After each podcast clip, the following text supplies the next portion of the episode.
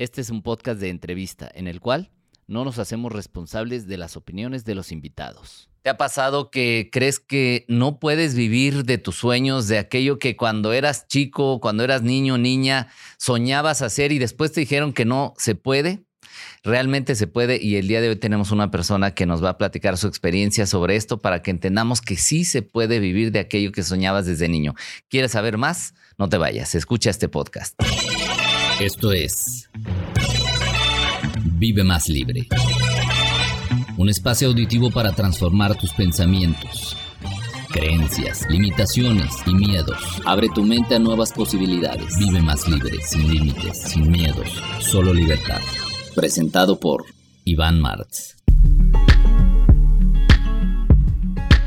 ¿Qué tal? ¿Cómo están? Bienvenidos, bienvenidas nuevamente a un episodio más de este podcast Vive Más Libre. El día de hoy con un invitado que aprecio mucho, que lo conozco desde hace bastantes ayeres eh, y a quien admiro por toda la trayectoria que, ha, hecho, que ha logrado. Eh, ha llegado a muchas, eh, a través de muchos televisores, a muchas ciudades de este país y del mundo, estoy seguro, y que nos viene a hablar de que se puede vivir de los sueños y tantas experiencias que, él ha tenido. Él es Pedro Antonio Flores, es comentarista, cronista, periodista con 30 años en el medio deportivo. Eh, ha tenido cobertura en mundiales como Francia 98, eh, Alemania 2006, Brasil 2014, Rusia 2018, en los mundiales de 2002, 2010, 2022, bueno, casi prácticamente todos los mundiales de la historia. no, bueno, más o menos. Este y bueno, él narrando juegos para Televisa Deportes y otras cadenas. Y es actualmente es narrador de partidos para Televisa Univisión en la cadena TUDN y TUDN Radio. Comentarista desde hace 22 años para Televisa Guadalajara en el programa Nivel de Cancha. Y creó en algún momento un proyecto que se llamó de la patada.com, que ahorita nos platica un poquito más de esa historia. Y además acuñó la expresión que dice hágala. Pedro Antonio, muchas gracias por aceptar la invitación de venir aquí. No, gracias por, por invitarme, eh, Iván. Eh, en cuanto me dijiste, dije, órale, voy, voy, porque me gusta también eh, tu podcast, tu manera de, transmitir esa buena vibra a la gente. creo que está en uno el cumplir sueños, pero también al cumplirlos, poder dejar algo a la, a la gente, ¿no? El, poder eh, compartirlo sí. y, pues bueno, hacer que, eh, que, la gente de pronto pues sepa, sepa elegir correctamente, ¿no? La vida es así, te da opciones sí. y a veces en la toma de decisiones es donde te puedes ir para un lado o para el otro. Así es, pero, Pedro. Pero gracias por invitar, hombre, qué gusto verte, tenía mucho sin verte, ¿no? Y, mira que, que compartimos eh, ahora sí que algunos momentos muy, muy padres en, nuestros inicios sí, dentro de esto de los, de los, porque fue los inicios, ¿no? Sí. Estamos hablando que del 94. 94, 95, exactamente. Cuando tú estabas iniciando entonces también en ese momento. Yo estaba iniciando. E, era mi primer proyecto. Bueno, ya tenía en, radio, en Promomedios. Sí. Tenía desde el 92 que empecé, 91, 92. No, pues entonces tenías dos años. Dos, dos años, dos, tres años. Y era mi primer proyecto de televisión en el, en el telecable. En lo que era telecable. Lo que hoy es Quiero TV, que se convirtió Canal 8 y luego hoy Quiero TV. Eh, eh, eh, nosotros lo empezamos. Sí. Fue el primer programa que existió al aire en telecable. Esa Conexión deportiva. Conexión deportiva. Eh, bueno en la cámara, mi querido Iván. Este, hacíamos cobertura, fuimos hasta Acapulco, a, Draft. Empezamos a hacer cosas muy padres y era el único programa que se transmitía entonces, porque pues, antes no, no había más, ¿no? Era el, aviso al suscriptor de paga, paga, paga, tu mensualidad. El horario de cajas y no sé qué. y entraba el programa de conexión de, eh, deportiva y bueno, lo, sacamos. Pero fíjate desde cuándo tenemos ahí rato y que no nos veíamos, pero siguiéndote también a ti, felicitándote por lo que has hecho. No, muchas gracias. Bueno, Pedro, ahorita contaremos más anécdotas sobre esto, pero cuéntanos. Eh, ¿De dónde nace? Porque sé que esto te apasiona, sé que esto te encanta, lo vibraste desde desde que te conozco, era una pasión al transmitir la narración y lo que andábamos haciendo y, toda tu trayectoria, pero ¿de dónde nace? ¿Desde cuándo vienen estas ganas de, del deporte y de narrar y todo este asunto? Es que ahorita dijiste la palabra te apasiona, ¿no? Te tiene, te tiene que apasionar y, cuando lo traes desde niño, el gusto por, por el fútbol, el gusto por, por transmitir, por... Yo, desde niño era, era muy, muy inquieto, ¿no? Y yo me agarraba y narraba de niño y ¡ay, la pelota! Y, el mi papá nos llevaba al estadio de, de Atotonilco, que somos del pueblo aquí cercano. Íbamos a ver al Atlas, y toda la familia, y, pues bueno, llegamos al estadio, el estadio me, maravilló, y siempre nos sentábamos al lado del palco del Canal 58, era nuestro lugar a un lado. Que era, que era Canal 58, era como los del fútbol por excelencia. Era la única estación de radio que transmitía fútbol. Sí. Entonces, te ibas de camino al estadio, ibas oyendo, ¿no? Como los Salías del estadio y oías las, las entrevistas y todo. Y yo, pues yo me llevaba mi radio porque yo quería oír también cómo narraban, ¿no? Sí. Y nos sentábamos al lado y a veces ni pelaba el partido por estar volteando a ver cómo narraba Emilio Fernando Alonso. Emilio Fernando Alonso, este, claro. Estaba Octavio Hernández en la cancha. En paz descanse.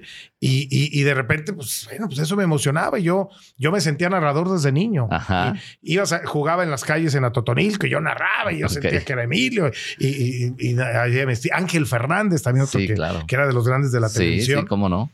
Entonces, pues, eso me, me, apasionó siempre.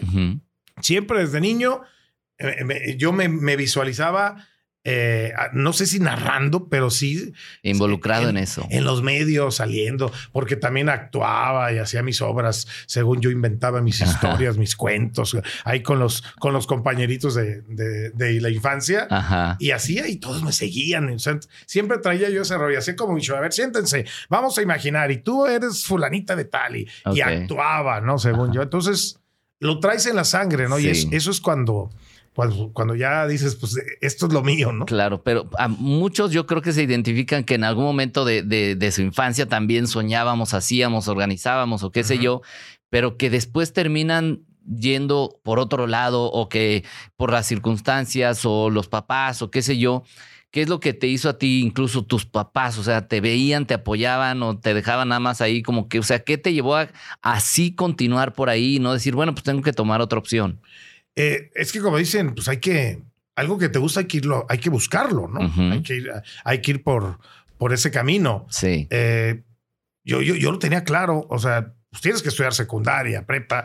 Y yo en la secundaria y en la prepa seguía siendo igual y, y me ponía a narrar y imitaba voces y la hacía, de, la hacía de locutor y luego de repente con mi grabador sota llegaba y según yo hacía entrevistas y, hacía mis historias, mis trabajos de la, de la escuela eran todos así en, en audio, ¿no? Ok, ok. Eh, y, si tenía mi, cuando salió la primera cámara VHS, ¿no? Sí, cómo no. No, eran las Betamax. Ah, las Betamax, sí es cierto. Eran las Cassette más chiquitos, sí.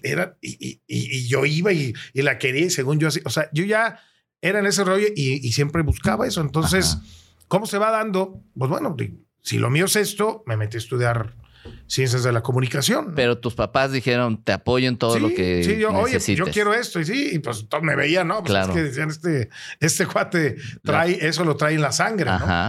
Entonces, yo, quiero estudiar ciencias de la comunicación, sin imaginar que tanto, pues me podría orientar o no. Eh, escogí una universidad que era más teórica que práctica, lo que fue el, ITESO. Sí.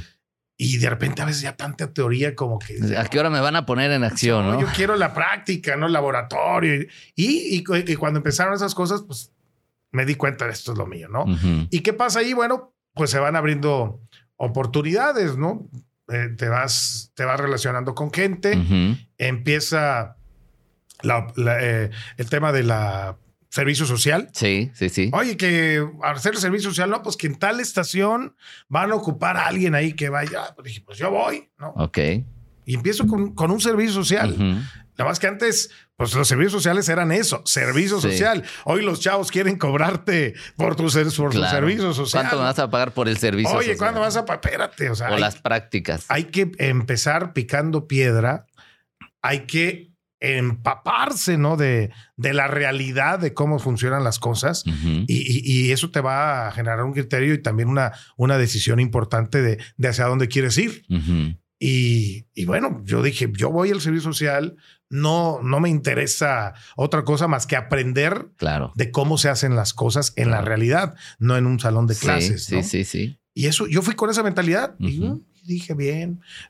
Era maquinita de escribir, redactaba mis textos, hasta que se da la oportunidad. Oye, pues no va a venir fulano, te avientas a leer la sección de acá. No, sí, pues yo empiezo a leer, le echo el estilo, gusto, Ah, mira, pues este cuate que, Como que no está tan mal. que ¿eh? se quede. A ver, oye, pues hazte la sección fulanita. de O sea, y todavía estando en la universidad, así Es- la universidad iba al servicio social en el grupo IR Guadalajara, Sí. Que era los noticieros se llamaban Noticentro. Sí, sí, sí. Estoy hablando de los 90, Sí, principios de los principios 90. de los noventas. Entonces, pues, ahí yo hacía mi servicio social. En esa, en ese.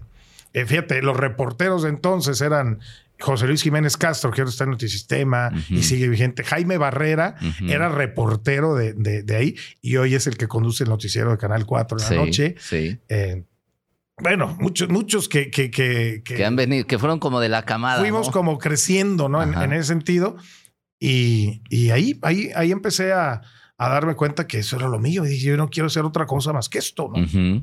Y hay que enfocarse. Sí, Y hay que empaparse y aprender también de, de otro tipo de cosas. claro. ¿Y cómo es que, que al final ya entras de lleno a la radio? Porque yo te conozco ya en Cadena Promomedios Radio. Este, ¿Cómo es que entras? ¿Cómo llegas ahí? ¿Cómo te empiezas a empapar? Eh, ¿Fuiste a pedir trabajo? ¿Te buscaron? ¿Cómo lo hiciste? Eh, esas, esas son de repente las cosas que tú volteas al, al cielo y das gracias, ¿no? Porque a mí, en mi caso, se me fueron presentando oportunidades, ¿no? Ok. A lo mejor eh, esas titubeos de decisión a lo mejor me hubieran llevado a otro lado, ¿no? Pero yo veía una oportunidad y dije, la tomo, ¿no? Sí. Y, y en, ese, en ese entonces, eh, un compañero de, de- de- que cuando yo estaba haciendo mi servicio social me dice, oye, en Promomedio se está necesitando alguien para noticieros, que redacte y que cobre algunas cosas. No hay mucha lana, pero pues ya están buscando. Ah, le dije, pues yo me aviento. Claro. ¿dónde? O sea, tú no ibas tanto por lo que te iban a pagar, sino porque querías Sí, estar ahí. no, no, pues era la oportunidad ya de poder estar contratado, ¿no? Sí, o sea, sí, tú sí. sabes tu primer trabajo contratado y en un medio de comunicación dije, Claro. pues yo voy. Promomedios, ahora de dónde está, no, pues voy. Te ves, Raúl Frías es el de, el de noticias, te va a hacer unas, unas pruebas. Hoy Raúl Frías está en, en Megacanal, ¿no? Él sigue, él está dando noticias. Pero ahí. para los que nos escuchan y nos ven de otros lugares, bueno, Promomedios Radio es una cadena radiodifusora con distintas estaciones aquí en Guadalajara, aunque transmiten también a otros estados, pero para ubicar a la gente que está afuera, ¿no? sí, qué bueno que ubiques, porque yo, yo estoy hablando Sí, ahorita sí, claro. muy de mi entorno local en, en Sí. Guadalajara y a lo mejor muchos pues, no ubican a esta gente, pero, pero bueno, e- e- él estaba ahí, me hace la, la- el examen, la Ajá. típico, oye, a ver, resúmete esto, Las pruebas. ¿no? elabórate, ve y graba, oh, y le gusté Ujú. y me quedé. Sí, Entonces, pues ya me quedé contratado haciendo los noticieros. sí. Y eh, llegué, entraba a las seis de la mañana. Tenía que estar a las seis de la mañana y me levantaba y me iba, me iba caminando, ¿no? Yo vivía ahí por Chapalita y me Sí. iba caminando en, en las cinco de media de la mañana y llegaba, y, pero emocionado. porque, Claro, con ¿y toda qué hay la que hacer? Y, y órale, y me ponía y redactaba y luego, oye, ya grábate esto. Ay, grababa y, y- y iba y se los enseñaba a, a- a mi mamá porque mi papá lamentablemente falleció. Nunca me, me pude escuchar al, al aire, pero ya, mira, ya salí al aire, mira, ya está esto. ¿Qué sentías cuando ya te ponían con un micrófono ahí enfrente? Yo me emocioné, yo me emocionaba. Al contrario, yo quería, es más, quítamelo, porque si no, que yo Aquí me sigo, ¿no? te digo, ahorita no te dejo hablar. No, no, se trata de ti, se trata de ti. Pero sí, sí, sí, a mí me, eh, eh, siempre desde un, pones un micrófono y, y me encanta expresarme, me encanta este, compartir. Entonces ya eso me emocionaba, ¿no?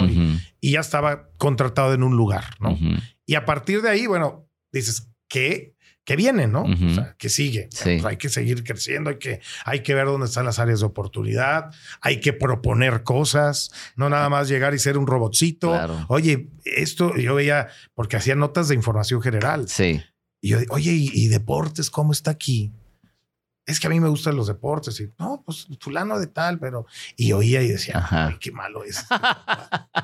Claro. Dije, no, no me gusta. Oye, ahorita, ahorita que dijiste que, que, pues, se me fueron presentando oportunidades, yo creo que también tiene que ver con lo que vas vibrando, ¿no? Lo vas atrayendo. O sea, no solamente es, ay, me llegó por obra y gracia del Espíritu Claro. Santo, sino lo estás vibrando, lo estás atrayendo, te, lo- te lo imaginas. O sea, como que hubo una Claro. carga en ti que ya se veía haciendo eso y probablemente eso lo atrae. Yo- ¿Qué opinas de eso? Yo creo totalmente en eso porque yo desde niño lo visualicé. Yo desde niño veía mi imagen narrando en un, en, en- en- en un medio de comunicación, en un estadio de fútbol, sí, ¿no? sí, Y lo, y lo hice, bueno, narrando la selección mexicana Ajá. de fútbol, y lo hice. sí. Y, y- y cuando veo que llega, digo, esto es, Esto es lo que quiero. ¿Y, ¿Y qué sigue? Pues quiero seguir. O sea, Sí. ahora quiero ir eh, a los entrenamientos y vas paso a paso. Y ahora quiero ir a entrevistar, acercarme con los jugadores y entrevistarlos y, y- poder interactuar con ellos. Y, y lo, fui, lo fui atrayendo, lo fui Ujú, pensando, lo fui deseando hasta que se hagan realidad. O sea, es que está el que se queda cruzado de brazos esperando que les caigan las cosas Ahí se va no a van a, no van a llegar. ¿no? Eh, hay, que, hay que siempre estar buscándolo y, y yo me considero que sí, siempre fue así, ¿no? Pues as- las pruebas están, están hechas y están visibles, ¿no? Y después de ahí, entonces tú ya entras a la radio. ¿Y cómo se da este brinco a la televisión en esto que hablábamos al inicio, donde fue el primer programa de ese canal de Telecables Zapopan, que ahora ya es un canal abierto? Este, ¿cómo, cómo se da ese brinco? Sí, eh, está- estábamos en, en radio, eh, llegó Octavio Hernández después, allá promedios a crear una estación AAA, Sí, donde ya empezaban a transmitir partidos de fútbol. sí. Entonces, imagínate ahí. Y una, que- una cabina bien bonita que Bien pusieron. bonito. Sí, sí, Y, y yo, que al que oía de niño, ya iba a ser mi jefe. sí. Entonces, no, y en deportes. Claro. Entonces yo dije, oye, escúchame, estoy, sí. aquí estoy, si vas a narrar, yo te narro. A ver, pum. Le, le gustó la manera en de- de que, que yo busqué las cosas. Y, y ya cuando estás haciendo los, el tema de los deportes y, y demás, eh, Ramiro Escoto, ¿no? Que, que también lo conocemos en Guadalajara, es eh, otro personaje de las noticias. Él, él- él estaba dentro de lo que es el Canal 8, ¿no? Sí. Bueno, no era ni el Canal 8, era, Era, Telecable de sí. Zapopan. Entonces, oye, para el Mundial de Estados Unidos 94, fíjate Ajá, de cuánto estoy hablando, quere- queremos hacer algo así como un resumen, porque pues la cadena TBC de acá, que es del cable, va a estar pasando los partidos, entonces pues queremos enganchar a la gente para que se... Y, y pensamos en ti, pues chavo, y que, ah, le dije, yo encantado, Claro. vamos. Yo, yo, ¿qué hay que hacer? No, pues se va a grabar un programa, ¿no? Se va a grabar un programa la, la semana para dar un resumen. Sí, Pues vamos, junto a un equipo y unas chavitas, Aldo González. sí, cómo no. Aldo González, que todos lo conocemos ya, acá en Guadalajara, pues. Y, y él, me, el compañero, ahí lo conozco Aldo también. Sí, porque estaba ahí en Promedios también. Él está, no, él todavía no, No estaba en, porque después estuvo, ¿no? Después, Ah, cuando termine, yo, yo lo, re- lo- lo recomiendo con Ya. Octavio. Entonces, eh, este, está, estábamos ahí, ahí nos conocemos y empezamos a hacer un resumen del Mundial de Estados Unidos 94. Ujú. Termina el Mundial y ahí va otra vez, te digo, el, el, el, el- activo. Digo, Sí. Oye, pero pues hay que seguir haciendo más cosas, como que ya se acabó el Mundial. Pero pues, ¿qué propones? No, le dije, pues una cámara, me voy yo a los clubes, empiezo a entrevistar.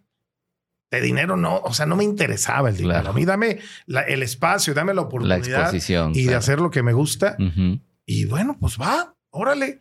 Gustó la idea, la, la, la compraron los jefes en ese entonces y empecé a hacer el Conexión Deportiva, ¿no? Ujú. Empecé a hacer el Conexión Deportiva, primero yo solo, Sí, que iba, empezaba a invitar jugadores ahí, iba a los, a los entrenamientos, yo con mi cámara grababa y demás, hasta que armaba ya el programa. Yo lo mismo lo editaba ajá. y casi casi yo mismo lo ponía para correr al aire, para que corriera Sí, al sí, aire. sí. Así lo hacía. Sí, Entonces ya vieron que pues traía ganas. Entonces, bueno, ya invité al tiburón del Olmo, ¿no? Ujú. Eh, eh, no sé, tú ya estabas ahí, tú, eh, eh, no sé si eras, er- eh, empezaron a invitar parte del staff porque Ramiro quiso hacer un, un- un noticiero también él ahí. Al-. Algo recuerdo y empezó a llegar ya staff. sí. Y entonces pues ya se empezó a formar un, un canalillo, ¿no? Ahí en... en- De hecho, yo, en en- forma, yo ¿no? entré porque no sé si te acuerdas que en un, un momento dado eh, Promomedios iba a tomar ese canal. Ah. Iba a tomar, ¿te acuerdas la casa que estaba al lado? sí. Digo, ubicando a la gente, estuvimos, compartimos algún tiempo en esa cadena radiodifusora.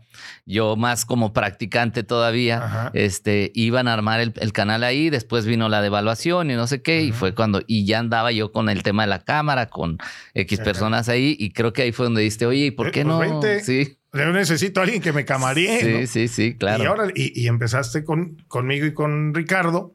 Íbamos a los clubes. Esa era nuestra chamba. Ir a los clubes, entrevistar, sacar las noticias y sacar el programa en la noche. Editarlo y sacarlo en la noche. Sí, Y entonces, pues en ese entonces, pues era algo diferente de lo que ya había en la televisión y empezó a gustar. O sea, yo me daba cuenta porque al rato regalabas algo o de la- y las llamadas y las Sí. llamadas. Oye, si nos están viendo. sí. Este canal de cable, que pues no existía, Sí. nos están viendo. Sí. Y eso también generó, pues ya que Ramiro sacara uno y luego ya llegó una chava como de espectáculos que quería hacer algo también. Ujú. Y empezaron programas que se hacían uno o dos por semana Sí. y se repetían y se Sí. repetían Sí. y se repetían hasta el cansancio. Incluido el mío, si te luego- el acuerdas. tuyo también. Que era clave 8, ¿te acuerdas? Clave 8. Ay, está muy bueno.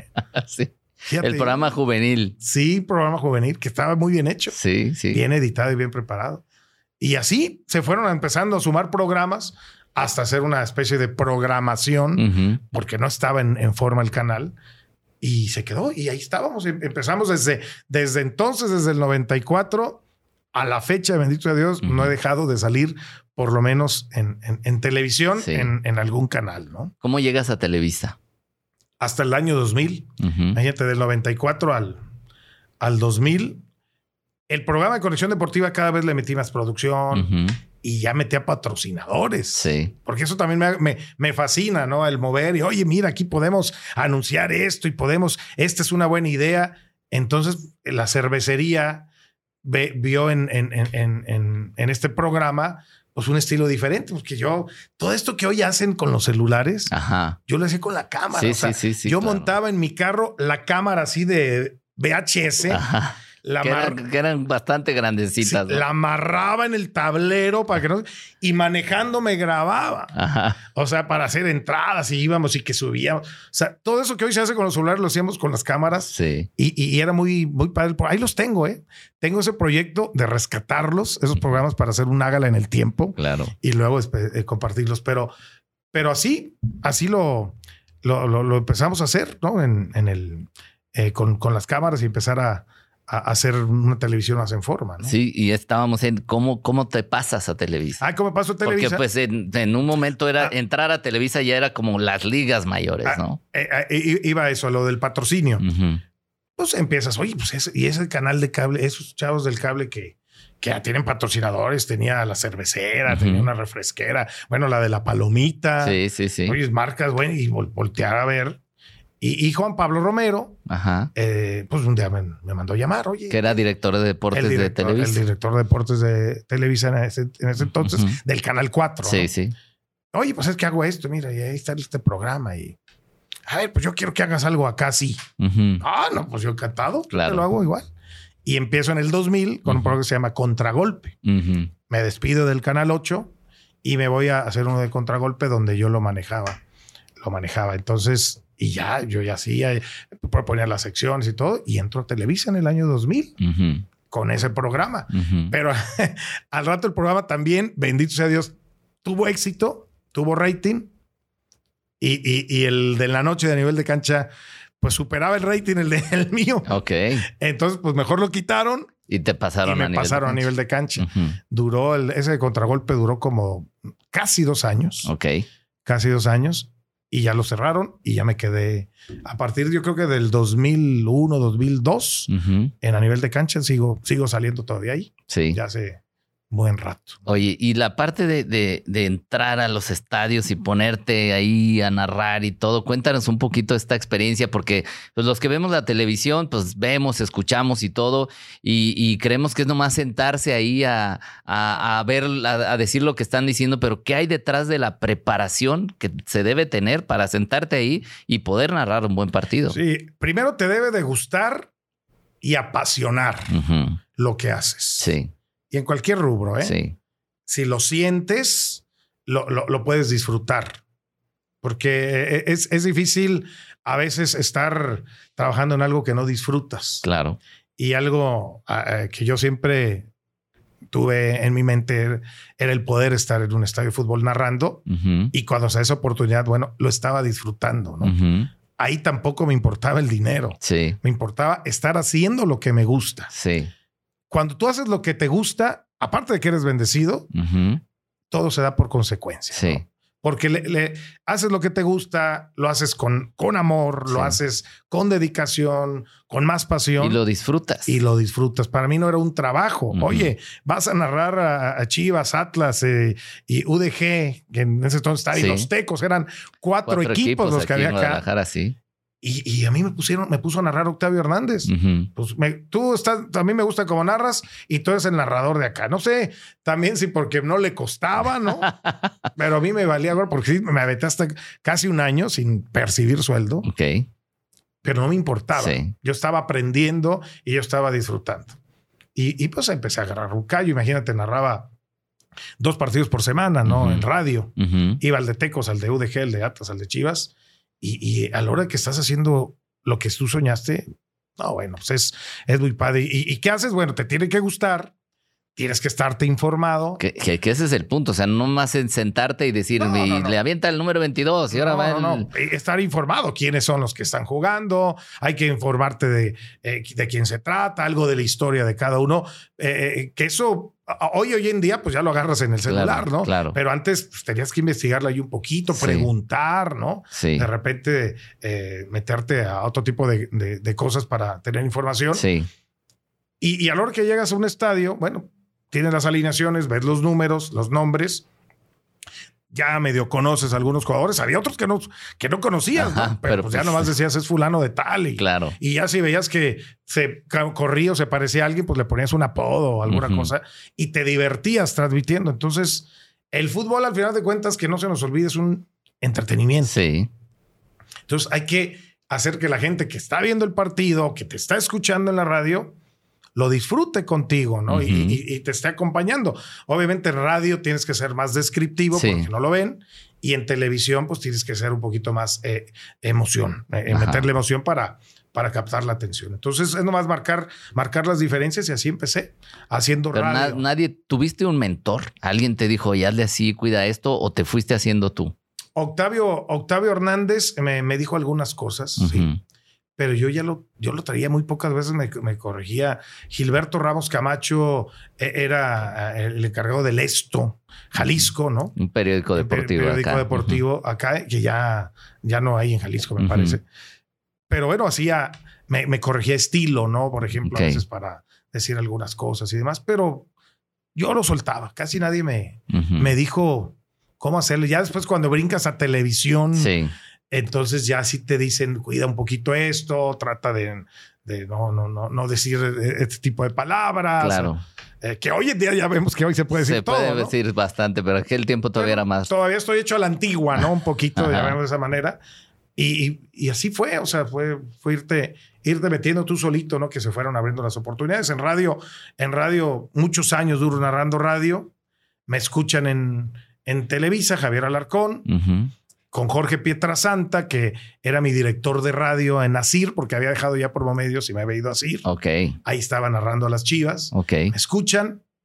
Oye, ¿quién es? No, pues es que está en Televisa también en Guadalajara. ¿Cómo? A ver, denle la oportunidad y me ponen a narrar un partido. En o sea, no llegas a Televisa Nacional por Televisa, sino por el radio. Por el radio. Ok. Sí, a mí me contrata primero el Canal 4 con esto que te dije. Sí y yo ya dejo promo medios porque sale la opción de Asir, que era ya una cadena nacional. Sí, cómo no. Y ahí transmitía los partidos de Chivas, Atlas, los mismos, sí. pero ya era en cadena nacional. Sí. Entonces me escuchan en México. Oye, ese chavo, ¿quién es? No. Le preguntan a Pietra Santa, que era mi director.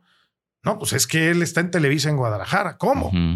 Le hablan a Juan Pablo, oye, este guate está ahí. ¿Tú qué? Sí, está, narra bien y de repente aparezco programado en un Chivas Santos, domingo al mediodía, cuando todavía jugaba en el Jalisco, bueno, en ese entonces, con Raúl Orbañanos. Ok. estaba yo, Juan Pablo Romero, Tito Echeverri, estaba el Pablotas González en la cancha. Y yo toma la televisión. Pues oh, empiezo a narrar. ¿Y qué sientes cuando te, te dan eso y te dicen, vas a estar con Raúl Orbañanos, con toda esta gente que ya es ícono ahí, ¿no? Pues, me emocioné, ¿no? Me quedé dije, híjole, esta es la mía, tengo que hacerlo, ¿no? y, fíjate eh, que esto, pues le agradezco mucho a Pietra Santa, negoció, dijo, ok, llévatelo a tele, pero yo lo quiero en radio. Sí. No me lo quites. Entonces, era el único narrador que duré seis años así.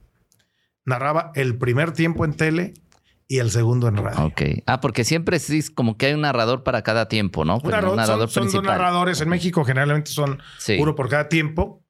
Pero entonces acá yo narraba el primer tiempo en televisión, terminaba el medio tiempo, gracias, y me subía corriendo al palco de radio de Asir. Sí. Y ahí narraba el segundo tiempo. Así me aventé seis años en todos los partidos. Entonces, pues, agarré un, un ritmo, un Claro. callo Tremendo. este, tremendo y pues así me la aventé. Buen rato. Sí. O sea, el, el sueño cumplido ahí hasta, eh, hasta ese momento ahí estaba. Ajá. ¿Y qué, qué es lo que.? Porque todo ahorita suena como, oye, qué padre, qué bonito, qué fácil. ¿Cuáles son, a qué te tuviste que enfrentar? ¿Cuáles fueron esas trabas que, que a la gente le pueda servir? Porque dicen, ah, pues qué padre, ¿no? Pedro Antonio la tuvo fácil por todo lo que dice. Pero sabemos que no es así, que hay muchas cosas que suceden en el Inter donde tú incluso pudiste haber dicho, híjole, esto está muy canijo, o, o tengo que luchar contra esto, contra mí mismo, o contra la política de las empresas. ¿Qué hay en el Inter? Siempre, siempre. No, ahorita te lo, te lo conté todo muy. lo- la, la parte bonita, ¿no? Sí. O sea, lo, lo- lo rapidito, lo fácil. Sí. No, a, a mí, por ejemplo, me, me despidieron de Promomedios. Ok. En un, en- cuando recién empezaba, cuando llega Octavio Hernández, Ujú, eh, cuando todavía no, me, me, me dijeron gracias. Ujú. Y yo no. Me agarré esta en llanto, ¿no? Claro. Dije, ¿qué, ¿qué es esto que está pasando? O sea, ¿qué hice mal? ujú. Y ya, eh, este, cuando te, te pones a ver qué, qué puedes hacer tú cuando la cosa está adversa, dices, no, yo voy a, yo voy a seguir en lo mío. Yo voy a seguir en, en- en mis sueños y fui a hablar con Ujú. Octavio. Le dije, oye, ¿es por qué? ¿Qué pasó? ¿Qué hice? No, es- le dije, a mí dame la, la oportunidad de, de narrarte, porque él, él traía las transmisiones y todavía no iba a saber este, que, quién iba a ser el narrador Sí. o iba a traer. Entonces yo le digo, a mí ponme. A ver, a mí- es cuando ahí yo le Ya digo, una vez que te habían despedido, Sí, ya. fuiste a hablar con sí, él. ya es cuando le digo. Y entonces ya llego y me, y me, y me pone a narrar, me pone, y me recontrata. Y ya vino todo lo demás. Estuvo, estuvo feo. ¿Qué te topas? Envidias. Ujú. ¿Qué te topas? Este, gente que dice, pues, ese chavito qué, ¿no? Cuando entro a Televisa, eh, pues era el, el nuevo, y ¿por qué ya le estás dando a Chivas a, a un chavo que acaba de empezar, ¿no?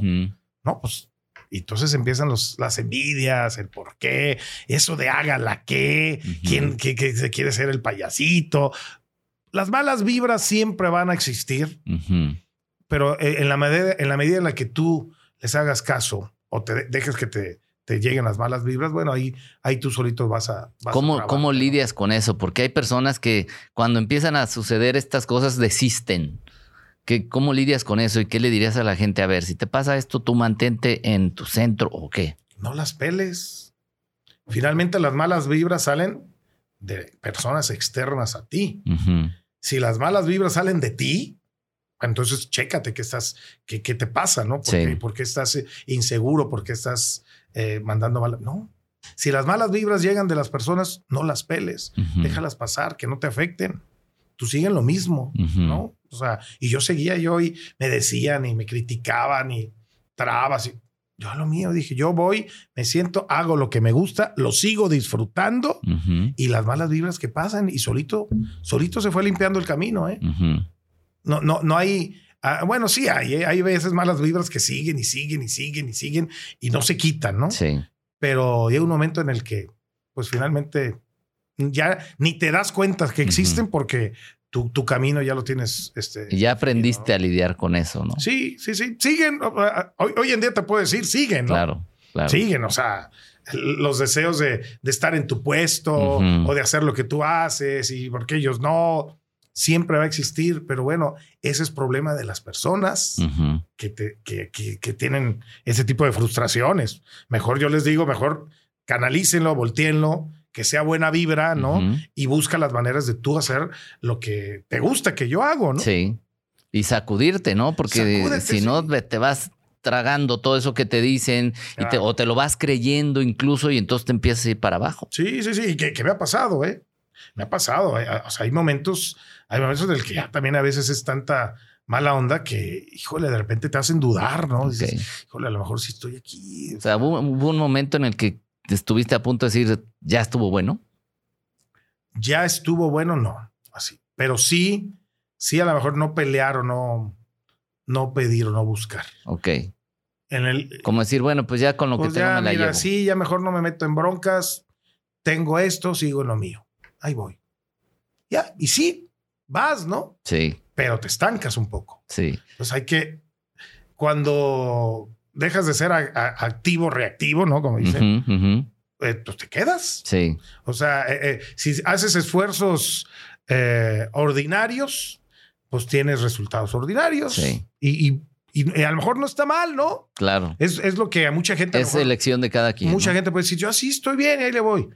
Pero si haces esfuerzos extraordinarios, si buscas más, bueno, los resultados Sí. pueden ser extraordinarios. Entonces, eh, hay que, hay que ahora sí preguntarse a sí mismo qué es lo que, que uno quiere. Pero sí, te digo, a mí me pasó de repente el estancarme un, un poquito, no pelear más. Eh, de hecho, cuando hago eso, me dejo de estar en la selección mexicana, ¿no? Ok. O sea, te sacaron de las Me transmisiones. sacaron de las transmisiones de la selección después de estar año y medio narrando a la selección mexicana Ujú. en Televisa Deportes junto al perro Bermúdez, en- o sea, acompañando a la selección mexicana a todos lados. De repente no sé si me estanqué o dije, aquí mi, mi zona de confort. Eh, las vibras malas eran muchísimas, como este de Guadalajara está en la selección mexicana y a lo mejor me comió eso. Ok. Y por ejemplo, el perro Bermúdez, que pues todo mundo lo ubicamos. ¿Qué pasó, eh? Mi Ivancillo, eh? ¿Cómo andas bien? Eh, llegas con él todo. ¿Fue fácil o es o fue de pronto así como que este chavo de dónde salió? ¿Por qué lo ponen a narrar No, conmigo? buena onda. Siempre me tiró muy buena vibra. Eh, al contrario, me dijo, tú échale. Eh, eh, con eso del hágala, Ajá. Eh, acá muchos te tiran carrilla, que hágala, tú no hagas caso, tú síguela diciendo, que veo yo cuántas no, es- no he sacado de así. No, pues un montón No. tiene él, ¿no? Sí, no, le dije, no, y lo dice el perro. Yo, Claro. Pues hágala, hágala, hágala, hágala. Y Claro. empecé a sacar el hágala y, y lo. Si lo decía dos veces, lo decía cinco ahora. Sí. Y, y mira, o sea, él siempre me tiró buena vibra hasta la fecha, ¿no? Ajá. Sigue siempre siendo un, un buen maestro, ¿no? Porque estar en, en, en este grupo de, de narradores eh, es como estar en la selección, ¿no? Porque cuántos chavos en Claro. este país o en cualquier país tienen ese sueño y estar donde tú estás, pues es como estar en la, en la selección, en una cadena como lo es Televisa, como es tu DN, porque es Televisa Univisión, pues es como estar en la selección. ¿Cómo se llega y cómo se mantiene uno en esa selección? Sí, eh, eh, en base a trabajo, en base a, a actitud, en base a buena vibra, ¿no? Como dicen, el, el seguir siendo persistente, ¿no? El, el- el proponer nuevas cosas, el seguir soñando, no, no, no quererte estancar. En eso, eso es como vas, vas manteniéndote, ¿no?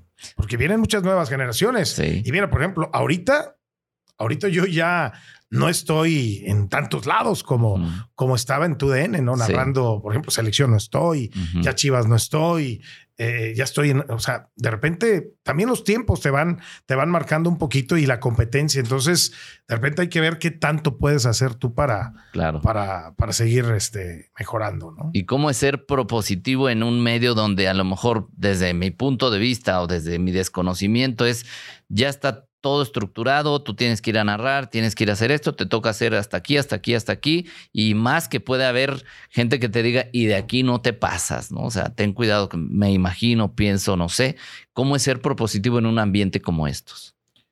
Mira, a mí nunca, nunca me, me pusieron línea, ¿eh? Ok. Nunca me dijeron, no, o sea, no vayas a tirarlo. No, nunca, fíjate. Mucha gente piensa que no, es que en Televisa les dicen que hablen bien de la América. O que no, no. A mí nunca, nunca me dijeron. El- lo único, este, quizá mi, mi trago amargo, llamémoslo de esa manera, fue en el tema con Chivas, que una vez me vetó. Chivas, pero el club pidió que no estuvieras. eh, el club pidió que no estuviera ¿Por qué? Porque eres atlista de por hueso colorado. Atlas. Y porque ah, cuando empezaron las redes sociales, yo hice un video cotorrón ahí con unas chivas este, pastando, ¿no? En la expo ganadera. Se sintieron ofendidos Ya. y pidieron que no. Entonces, a raíz de ahí, este, pues yo no sé si dije, agarré las redes sociales más de tono burlesco. ¿no? Más de tirar carrilla, que para mí eso es, esa es la red social. Sí. O sea, no, no, no es un tema tan en serio de, de, de, tomarla o engancharte, ¿no? Sí, El que se engancha pierde, digo yo, en las redes. es correcto. Y, y entonces se engancharon. Pero bueno, entonces lo tomaban, a- lo tomaron como ofensa directa y, y pidieron que ya no estuvieran las transmisiones de Chivas. Ok. Y por eso ya no estoy en las transmisiones de Chivas después de, de haberle narrado 15 años en, en televisión. Pero en las del Atlas sí. Ay, las del Atlas. Y ahora Estoy- que ha sido campeón, pues mejor. Pues mira, me tocó. Entonces. Casi lloraste, ¿no? Perfectamente, Cuando- me tocó. Atlas campeón del fútbol mexicano. Imagínate, no creí nunca decirlo y lo dije. Claro, claro. ¿Fueron qué? ¿70 años o qué? 70 años que no, ¿no? Y se vinieron dos seguiditos. Sí, exactamente. Con polémica, lo que ustedes quieran, pero dos seguiditos los tuvo el Atlas. ¿eh? Siempre va a haber polémica, ¿no? En el fútbol y en los Que deportes. si el árbitro, que si la jugada, que si, que si dijo que si pudo haber hecho otra cosa. Siempre, ese es el fútbol, ¿no? Sí, claro. Tiene que haber. Oye, ¿todos los narradores tienen su equipo favorito? Yo creo que sí. Tiene que haber. Es que es, es- vuelvo Si es tu pasión el fútbol, pues le tienes que ir a Es alguien, la ¿no? pasión. Obviamente tienes que ser objetivo. Que ese es el punto a donde iba. O sea, ¿cómo, cómo si le anotan, tú que eres atlista de hueso colorado, cómo si le anotan un gol al Atlas, cómo lo narras así con, con emoción, por así decirlo? Lo tienes que hacer. Es que finalmente O narras. si le anotan a México, por ejemplo. es que finalmente narras goles. Sí, Y el gol es lo más, lo más bonito del fútbol. Entonces, te tienes que emocionar cuando cae un gol del equipo de quien sea. Sí. Entonces, tienes que anotar eh, eso en tu cabeza. O sea, es gol y cántalo y disfruta el gol de Sí. quien sea. Ya después, si, si es en contra, bueno, me tocó, imagínate cuántos Chivas Atlas me tocó hacer claro. con apuestas y todo el rollo. Y ahí están las grabaciones en YouTube, que las vean. Sí. Ahí están mis narraciones. Cantaba igual los de Chivas como los del Atlas, ¿no? Y eso tiene que ser. Hoy, en re- insisto, en redes sociales, pues yo me, di- me divierto ahí, a lo mejor saco un poco más mi, Claro. mi afición por el Atlas, pero cuando estoy en un programa, cuando estoy en un partido, eh, tiene- tengo que ser objetivo. Y eso es lo que tengo que, que transmitir, ¿no? Sí. Cuéntanos alguna experiencia o experiencias, por ejemplo, en mundiales que te hayan marcado. ¿Qué, qué es ir a un mundial para, para alguien como tú, un, un cronista, un narrador? ¿Qué es cronista, narrador? ¿Es lo mismo Sí, cronista, narrador de fútbol, comentarista, Comentarista. periodista deportivo. Porque nosotros vemos que, ay, qué padre, llegan y se ponen ahí en la cámara y listo, pero ¿qué hay detrás de, de prepararse para un mundial y estar ahí? No, para ir a un mundial son muchos meses de, de anticipación. Primero para definir qué equipo es el que va a ir a transmitir. Entonces, desde ahí viene el nervio, ¿no? De, híjole, Ujú. voy a estar considerado, no voy a estar considerado, ¿no? Para ir a... ¿Tú puedes levantar la mano o no? ¿O no, te esperan no, a que tú te te esperas esperas a, a la- que las designaciones. Eh, mi primer mundial designado por Televisa fue en el de Alemania 2006. ujú. que yo no me lo esperaba, porque pues estaban, pues ya estaban definidos los equipos y, y yo Sí. apenas pues acababa de entrar a Televisa, ¿no? Tenía muy poco narrando en Sí. televisión, prácticamente tres años, ¿no? Tres, cuatro años. Oye, pues Pedro Antonio, que vas a Alemania, que te van a tocar hacer estos cuatro, sí, cuatro cinco partidos. Entrada con fulanito y fulanito.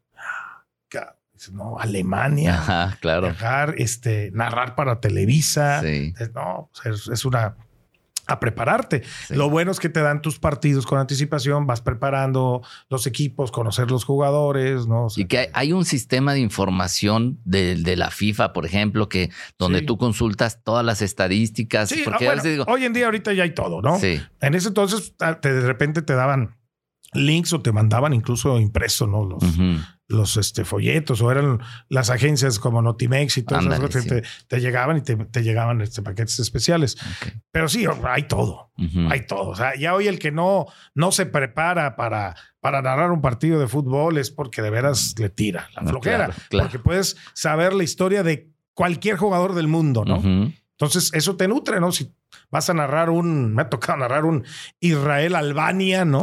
Sí, que Me ha dice, tocado no, no narrar. conozco a ninguno, ¿no? Oye, Israel-Albania, te metes y buscas.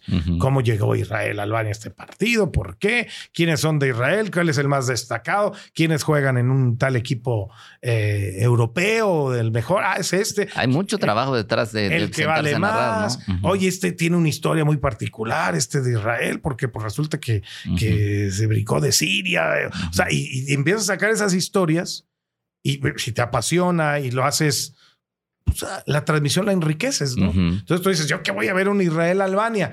Pero dices, bueno, a ti que te toca narrar, pues, tu responsabilidad es, Hacerlo bien. es hacerlo bien. y, y a lo mejor dices, ah, mira, sacó la historia que hay un jugador de Israel que, que vino de bla, bla, Ujú. bla, bla, bla. Y va sacando ese tipo de cosas. Y te hablé de, de- de uno, pero pues ahora imagínate un, un Francia-Brasil, o Claro. este, una cosa así, pues tienes mucho más de qué estar este, platicando, ¿no? Llegan antes, este, semanas antes a los mundiales. Llegas un- generalmente una o dos semanas antes para ir empapándote un poquito con, con el entorno, con tu acreditación, este, tramitar todo, empezar a hacer un poquito de color alrededor de los estadios, medir el, tipo esto de los trayectos y demás. Y, llegas y te preparas. Hay un IBC, que es donde se concentra todos los medios, y de ahí es donde te estás moviendo a las diferentes este, ciudades. Ok.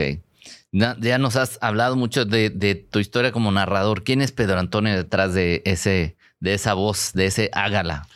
¿Quieres Pedro Antonio Flores? Hágala, nacido en Atotonilco, el Alto Jalisco.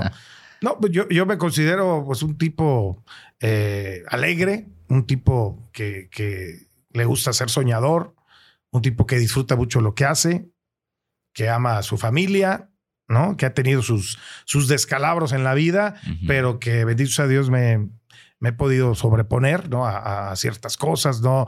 Un divorcio, una, la pérdida de un hermano, la pérdida de mis papás. Eh, y, bueno, eh, eh, es, un, es un Pedro Antonio que, que como, como le gusta seguir soñando y seguir buscando nuevas cosas, no para, soy muy activo. Creo que a, lo mejor puedo ser exagerado en la cantidad de, de, cosas que hago al día, porque llevo sacaba cuentas, yo creo que llevo 15, 16 años trabajando de lunes a domingo. ¿no? Ok. o sea, no tienes un día de descanso. No tengo un día de descanso. Porque como tengo muchos lugares donde trabajo, sí. este, entonces descanso en uno, pero trabajo en otro. Entonces, de lunes a domingo, así es. Oye, pero ¿cuándo? Pues cuando pido vacaciones, ¿no? Y a veces cuando pides vacaciones, aún en vacaciones de repente estoy enlazado a algún programa o, o esto lo puedo hacer remoto. Siempre estoy activo. Soy, la verdad, no sé. Eh, te, eh, pica. Me, eh, termino a lo mejor un proyecto o termina la relación con. Y digo, ya me quedó libre estas dos horas. ¿Qué hago en estas dos horas? y empiezo a. Y, quiero hacer. Y saco algo que hacer en las dos horas. O sea, tengo mis tiempos bien medidos y, pues así, soy, no sé si demasiado intenso en ese. Y la familia que, dice al respecto, porque pues, ¿dónde, dónde anda papá? Pues acá, allá, allá, allá. Y... Eh, me costó un divorcio, ¿no? El andar así. Hoy, hoy en día, eh, en mi segundo matrimonio, eh, trato ya de, valorar un poquito más los tiempos. Y, así como programo tengo que ir a la radio aquí, a la tele acá, con un cliente a hacer esto, un video de esto, esto programa. Hoy toca llevar al niño al kinder, toca ponerme a jugar un rato con él, toca irme con mi esposa a cenar. Sí. Este, y toca este fin de semana, nos vamos a tal lado. Y señores, no estoy para narrar. Ok. Antes no, qué esperanzas que yo dijera, oye, no quiero narrar este. Pues te decían, pues no vas a narrar ni este ni ningún otro, más, ¿no? Espérame, no. Hoy creo yo ya por el tiempo puedo decir, ¿sabes qué? Tengo vacaciones acá, tome mis vacaciones, te pido estos días y descuéntame, no me pagues si quieres. ¿Por qué? Porque el tiempo es importantísimo, ¿no? Y, el tiempo con la familia creo que es algo que descuida al principio, ¿no? Entonces, ahora, ahora es lo que quiero valorar y quiero disfrutar. Y como dicen, cada, cada etapa de la vida te va marcando eh, tus errores y cómo puedes mejorarlos, ¿no? ¿Y tú entonces dirías, Pedro Antonio Flores vive de sus sueños? Totalmente. Estoy viviendo mis sueños, estoy trabajando en lo que me gusta, soy eh, privilegiado ¿no? En, en, hacer lo que me gusta y claro que vivo de mis sueños y, sigo soñando y, espero seguir cumpliendo más sueños todavía. ¿no? ¿Qué le dirías a las personas que te están oyendo, viendo en este momento? Que, que hagan, porque incluso, incluso puede haber gente que dice, bueno, pues es que él empezó desde chavo personas que ahorita digan, híjole, no estoy viviendo mis sueños, pero quiero, quiero, quiero hacer algo, quiero hacer un cambio. ¿Qué les podrías recomendar? Hay que atreverse a buscarlos. Yo sé que de, pronto a veces la necesidad pues te obliga a estar en cosas que no son tus sueños y que no disfrutas. Entiendo esa parte. Pero bueno, hay que ser organizados en tus tiempos y a lo mejor ahorita ahorita en este momento tienes que sacar adelante la familia o, tener un ingreso, lo que tú quieras, pero buscar cómo el otro tiempo puedas cumplir eso que tú quieres hacer, ¿no? Porque yo insisto, la clave del éxito está en disfrutar lo que haces. Cuando dejas de disfrutar lo que haces, ya, ya las cosas se van hacia abajo, ¿no? Me encantó eso. La clave es disfrutar lo que haces. ¿Cómo alguien que dice, pues si tú supieras lo que yo estoy viviendo, ¿cómo me pides que disfrute esto que, está, que estoy haciendo? Puede, se puede hacer. O sea, obviamente y por eso eh, saqué primero el tema de la necesidad, ¿no? O sea, cuando hay necesidad, pues tienes que entrarle y aunque no te guste, lo tienes que hacer. Pero bueno, hay que atreverse. De repente, a lo mejor te, estás orillado a hacerlo por la necesidad, pero a lo mejor no, no, te has atrevido a buscar hacer otras, otras cosas. No, no has buscado correctamente hacia dónde tienes que ir, ¿no? Y es, es momento de preguntarse, ¿no? Y decir, a ver, esto no me llena pero sí me está dando dinero, pero esto no me llena, no me siento pleno, no estoy feliz haciendo lo que hago. A ver, entonces tienes que ser sincero contigo mismo, ¿no? Sí. Oye, pues esto no me llena de que, ¿sabes qué? Déjale buscar, atreverte.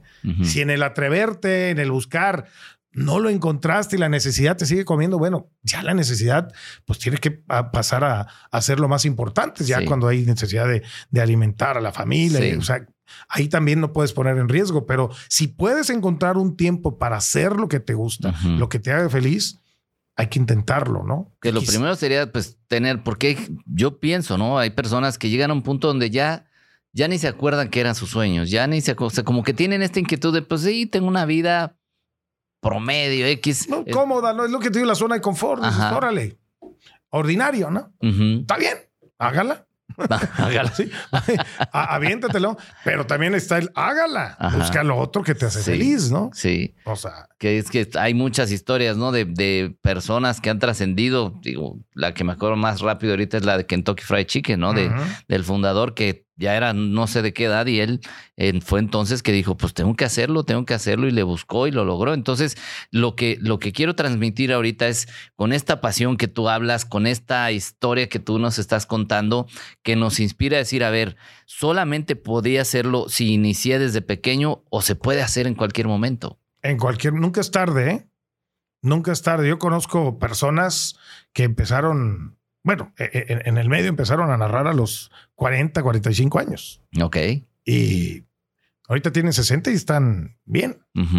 O sea, hay, hay, hay, casos que empiezan tarde, o sea, pero buscan su sueño. Sí los buscan y lo intentan. Y te hablo de la narración, pero bueno, en la vida se presentan un montón de cosas que nunca es tarde. Los emprendedores, ¿no? Los, los, que, los que buscan a lo mejor con alguna distribución de X o tal cosa, pero si lo haces con empeño y lo disfrutas y tienes ideas nuevas y generas, oye, pues voy a distribuir esto, pero voy a hacer una plataforma donde se vea esto y, y ah, pues, pues los casos como Amazon y como todas esas cosas gente dedicada que vio y que tuvo la visión de intentar hacer las cosas. ¿no?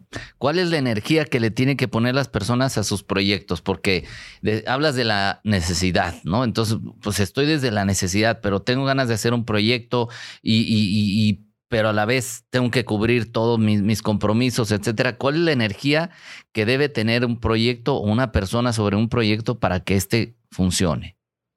La energía, pues, es, el en base al tiempo y la dedicación, ¿no?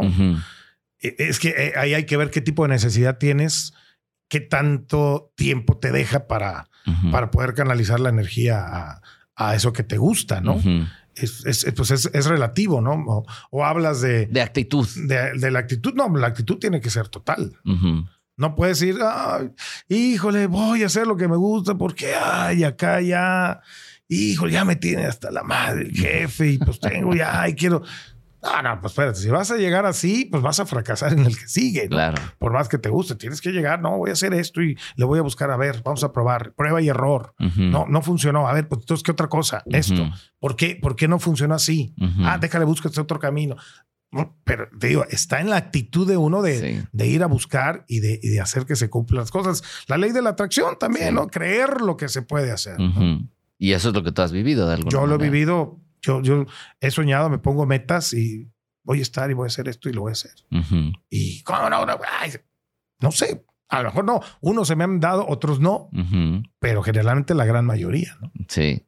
Y cuando no se te da uno es, tú aceptas que bueno, pues no se pudo o, si sí te da para abajo, ¿qué mm, pasa? Me en algunos me ha dado para abajo, pero digo, bueno, pues hay más, como es la frase, hay más tiempo que vida. Y bueno, ya tocará en otra ocasión. Hoy, por ejemplo, ahorita te digo, ahorita no, mi momento no es mi momento al top en, en, en tu DN, pero ya me tocó. Y bueno, quizá más adelante me vuelva a tocar otra vez, ¿no? Entonces hay que, hay que buscar, ¿no? Hay que buscar y siempre mantener esa, esa actitud de que se pueden hacer las cosas. Y si no, habrá muchas oportunidades en la vida que te gusten hacer, ¿no? Porque eh, a lo mejor dices, es que me gusta mucho esto. Sí, es lo que te ha centrado que te gusta. Pero a lo mejor no has descubierto que también hay otras cosas que te pueden gustar de la misma manera y de la misma intensidad como te gusta esto. Ok. Y, a lo mejor es no. como abrir el radar. Abre el radar. A lo mejor no te has dado la oportunidad para buscar eso que también puedes disfrutar. Sí. ¿No? O sea. Porque a veces no cerramos nada por aquí, por aquí, pero puede haber otra opción. ¿Quién dice a lo mejor, oye, si ya te corren de Televisa, ya no ves, ya que. Pues ya, o sea a lo mejor terminará un, gusto que lo Haces tu canal, hágala en redes sociales. Pero a lo mejor ya encuentro mi pasión en redes o, o a lo mejor encuentro, pongo un negocio de algo y me apasiona de la misma manera, ¿no? Claro. Ah, no, estás en los reflectores. Pues a lo mejor, espérame, ya eso ya no me puede, a lo mejor ya no me apasiona estar en los reflectores, pero me apasiona hacer esta otra cosa, dejar algo, a, algo, no sé, a los niños, este, algo y, también puede encontrar uno su pasión en ese tipo de cosas. Claro, claro, en trascender.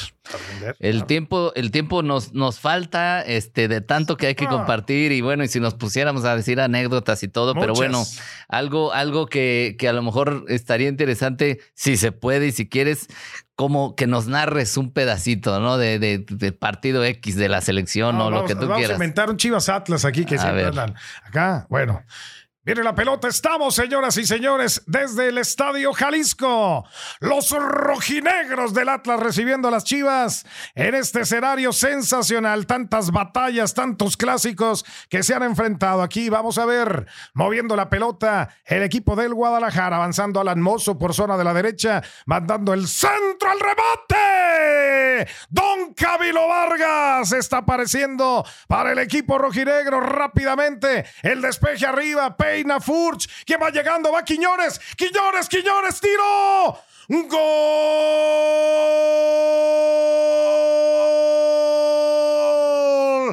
del Atlas.